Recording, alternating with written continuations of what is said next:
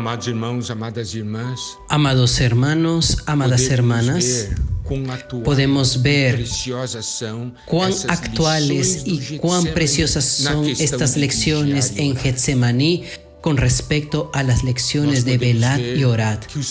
Podemos ver que el Señor había pedido a sus discípulos para que velen con Él. Ese fue el primer aspecto. Y cuando Él volvió de la oración de Él, Él vio a los discípulos durmiendo. Y Él les dijo a sus discípulos que ellos deberían de velar y orar para no entrar en tentación.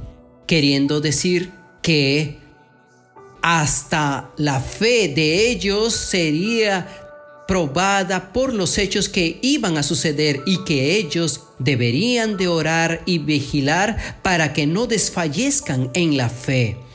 Y les dijo a ellos de una manera muy clara, el espíritu a la verdad está dispuesto, pero la carne es débil. Vimos la importancia de velar y orar. No sirve velar y no orar, no sirve orar y no vigilar. Este dúo caminan juntos. Vimos también que era necesario eso para que los discípulos vencieran. Pero, aún habiéndoles dicho, y cuando fue a orar nuevamente y volvió y los encontró nuevamente durmiendo, y sus ojos estaban pesados, ellos no sabían qué responderle al Señor cuando el Señor les dijo la segunda vez. Ellos estaban durmiendo de tristeza, estaban muy tristes y el sueño y el dormir hace huir a las personas de esto. Y sucedió una tercera vez. Y cuando el Señor volvió y los encontró nuevamente, les dijo, aún dormís y reposáis, ya llegó la hora. El Hijo del Hombre va a ser entregado en mano de pecadores. Levantaos, vamos, he aquí que el traidor se aproxima. Y nosotros vimos lo siguiente. Mientras los discípulos dormían, el enemigo estaba muy, muy despierto, estaba activo, haciendo las cosas contra el Señor. Amado hermano, amada hermana, mientras nosotros dormimos, el enemigo está trabajando, está atacando. Por eso el Señor nos dice que nosotros debemos velar y orar. Amados hermanos, amadas hermanas, necesitamos hoy tocar en esta realidad. Usted sabe que en 2 de Samuel capítulo 15 versículo 30 nos muestra una experiencia de David allí en el monte de los olivos. Y David subió la cuesta de los olivos y la subió llorando, llevando la cabeza cubierta y los pies descalzos. También todo el pueblo que tenía consigo cubrió cada uno su cabeza e iban llorando mientras subían. Habían pasado por el monte de los olivos y estaban llorando y el pueblo estaba llorando con él.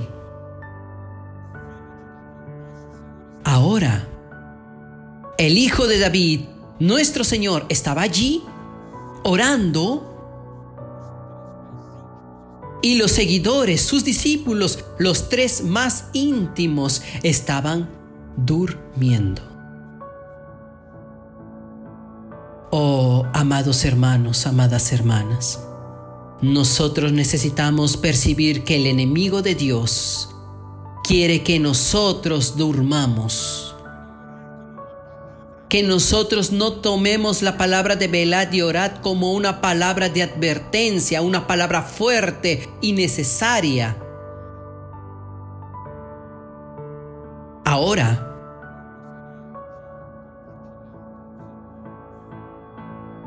me gustaría de compartir con los hermanos un poco más acerca de la experiencia de estos tres discípulos, Pedro, Jacobo y Juan. El Señor escogió a estos tres para que tengan tres experiencias. Y estas experiencias fueron experiencias exclusivas. Es una experiencia para los íntimos. La primera experiencia que nosotros hemos visto ahora, la experiencia del Getsemaní, donde hemos entrado en los detalles. No es la primera en el tiempo, sino es la primera experiencia abordada. Ahora vamos a ver otra experiencia exclusiva de los tres que fue en el monte de la transfiguración. Lucas capítulo 9 versículos 28 al 32. Cerca de ocho días después de haber dicho estas palabras, que tomó a Pedro, a Juan y a Jacobo y subió al monte a orar. Y entre tanto que oraba, la apariencia de su rostro se hizo otra y su vestido blanco resplandeciente. Y he aquí dos varones hablaban con él, Moisés y Elías, quienes aparecieron rodeados de gloria y hablaban de su partida, que él estaba para cumplir en Jerusalén. Preste atención, ahí en el monte de los olivos, Allí en el monte de la transfiguración, el Señor fue a orar y mientras oraba, su rostro se transfiguró y sus vestiduras se quedaron resplandecientes. Y comenzaron a hablar con Moisés y Elías acerca de su partida, que estaba por cumplir para partir de Jerusalén allí. Versículo 32. Y Pedro y los que estaban con él estaban rendidos de sueño. Mas permaneciendo despiertos vieron la gloria de Jesús y a los dos varones que estaban con él. Existen traducciones que ellos durmieron y despertaron al ver solamente el final. Vea. Este Pedro, Jacobo y Juan, antes de la experiencia de Getsemaní, estaban en el monte de la transfiguración y mientras el Señor estaba orando, Él estaba allí, rendido de sueño. Y como dije ya, en algunas versiones dicen que ellos durmieron y después despertaron. Y cuando ellos despertaron, vieron la gloria del Señor y de los dos varones que estaban con él. Nuevamente vemos aquí el sueño. Entonces mire aquí. Cuando hay algo importante que el Señor quiere revelar a los suyos, en el momento de intimidad, que para nosotros siempre es el momento de oración, el sueño viene.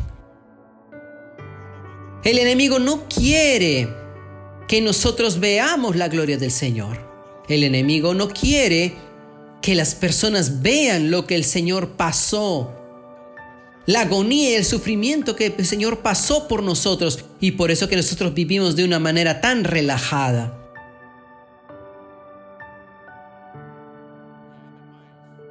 ¿No es cierto? Y aún más, otra porción es la porción de la hija de Jairo. Marcos 5, 35 al 43. Mientras él aún hablaba, vinieron de la casa del principal de la sinagoga, diciendo, Tu hija ha muerto, ¿para qué molestáis al maestro? Pero Jesús, luego que oyó lo que se decía, dijo al principal de la sinagoga, No temas, cree solamente y no permitió que le siguiese nadie, sino Pedro, Jacobo y Juan, hermano de Jacobo. Cierto, el Señor solamente llevó estos tres. Y allí sucedió un milagro. Llegando a la casa del jefe de la sinagoga, vio el alboroto y a los que lloraban y lamentaban mucho. Y entrando les dijo, ¿por qué alborotáis y lloráis? La niña no está muerta, sino duerme. Y se burlaban de él. Mas él echando fuera a todos, tomó al padre y a la madre de la niña y a los que estaban con él. Y entró donde estaba la niña, y tomando la mano de la niña, le dijo, Talita Kumi, que traducido es, Niña, a ti te digo, levántate. Y luego la niña se levantó y andaba, pues tenía doce años, y se espantaron grandemente.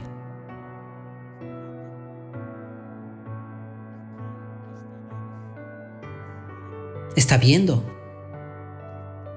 Aquí la experiencia fue de poder. El poder de la resurrección. El poder de la vida que el Señor tiene. Entonces, las tres experiencias de este círculo exclusivo y restringido de Pedro, Jacobo y Juan, ellos conocieron el poder de Dios, la gloria de Dios y la agonía del Señor. En otras palabras, el poder del Señor, la gloria del Señor y el sufrimiento del Señor. Son tres visiones importantísimas. Cuando nosotros vemos lo que el Señor quiere y lo que Él siente, ciertamente velaremos con Él. Y nosotros velaremos y oraremos. Alabado sea el Señor.